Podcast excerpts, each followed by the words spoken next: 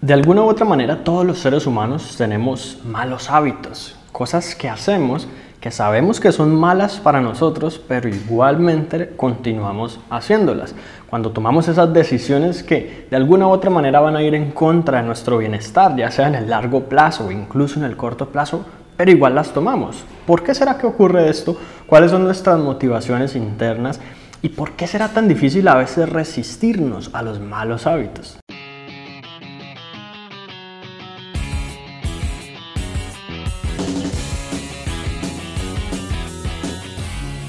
Malos hábitos como por ejemplo comer comida chatarra o pues simplemente no comer bastante saludable, dejar de hacer ejercicio tan frecuentemente o en principio no hacer nada de ejercicio, eh, fumar o beber alcohol son cosas que nosotros sabemos que son malas para nosotros.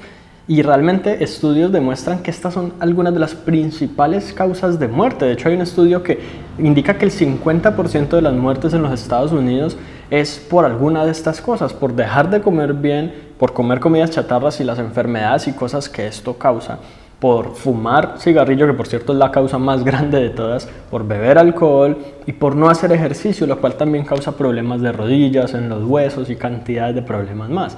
Entonces lo que hay que entender acá es que estos hábitos, por ejemplo, en cuanto a los hábitos negativos, ser simplemente dañinos para nosotros, tiene que haber una razón o más de una razón por la cual nosotros igual los llevamos a cabo.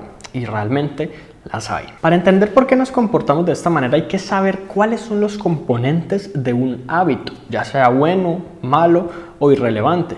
Y la verdad es que el primer componente de un hábito es el disparador o el evento que lo activa en primer lugar. Para muchas personas, por ejemplo, que fuman cigarrillo, ese disparador puede ser el estrés o la ansiedad o estar cansado después de un largo día de trabajo.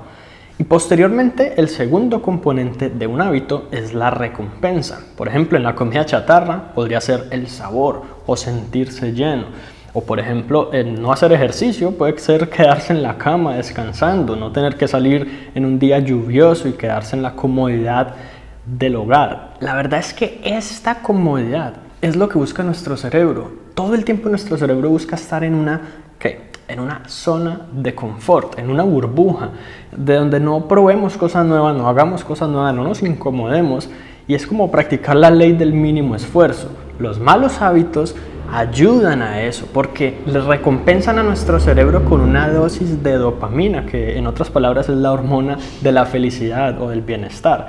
Entonces nos sentimos bien con cosas que son malas. Y la verdad es que hay que empezar a identificar cuáles son esos malos hábitos. Porque, listo, una cosa es entender por qué funcionan así, otra muy diferente es realmente pasar de aquí a allá, al punto en el que yo ya no tenga esos malos hábitos, yo ya cambie mi forma de vida, mi estilo de vida y realmente pues se produzca esa transformación que me va a permitir no solo evitar esas terribles maneras de morir, sino simplemente mejorar, así sean aspectos pequeños, adquirir incluso hábitos sencillos que te pueden ayudar muchísimo. Por ejemplo, utilizar seda dental todos los días, además de cepillarte tres, cinco veces al día o muchas cosas más. Entonces, pues la primera razón, la primera, perdón, la primera parte de transformar estos hábitos es analizarlos en este momento. Por ejemplo, Muchas veces cuando tenemos malos hábitos alimenticios no sabemos cuántas veces, por ejemplo, a la semana comemos mal, no sabemos cuántas veces comemos bien.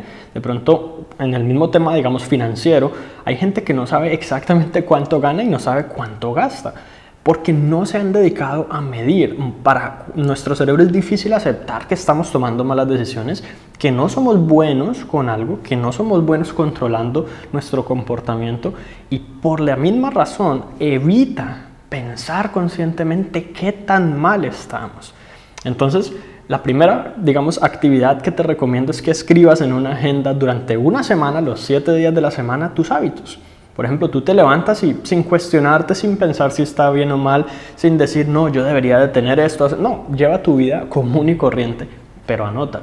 Y anota cada una de estas cosas. De hecho, hay algunas aplicaciones que puedes descargar para tu dispositivo móvil en donde anotas como, como en qué gastaste el día, cuáles son las diferentes actividades y apuntar o simplemente en un cuadernito con notas.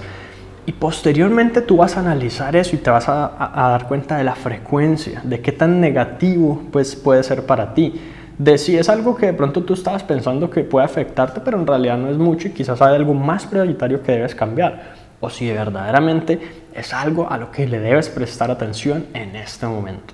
Y luego, la prioridad debe ser tu compromiso con cambiar estos hábitos a través de la consistencia y evitando uno de los errores graves que todos cometemos. En algún momento de nuestra vida todos los hemos cometido. Y es el pensar que porque otras personas tienen estos malos hábitos, entonces es normal. Ah, muchas personas fuman, entonces es normal. Eso era lo que se pensaba hace tiempos hasta que la ciencia vino y nos demostró que el fumar causa la muerte, causa cáncer de pulmón y muchas otras cosas negativas. Antes simplemente era aceptado socialmente porque es que todas las demás personas lo estaban haciendo y no había ningún problema y lo hacían personas de clase alta, lo hacían doctores, lo hacían gente prestigiosa y muchas otras cosas más. No podemos dejar que esta influencia realmente nos altere el raciocinio y el saber que ciertas cosas son negativas y por el contrario debemos comprometernos si queremos vivir una mejor vida, si queremos esa transformación positiva, con nosotros mismos en decir voy a tomar un pequeño paso todos los días para cambiarlo. Y aquí es donde viene el tema de la consistencia.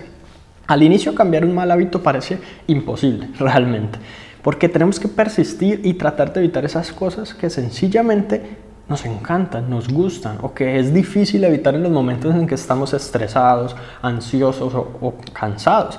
Pero si lo empezamos a hacer poco a poco y empezamos también a analizar, ¿te acuerdas el primer componente del hábito? Ese disparador, ese evento o situación que en principio causa que procuremos buscar ese mal hábito, pues empezamos a hacer un cambio. Y si tú persistes 30 días, 45 días, 60 días, va a llegar un momento en donde va a ser tan difícil eliminar un buen hábito como lo sería eliminar un mal hábito.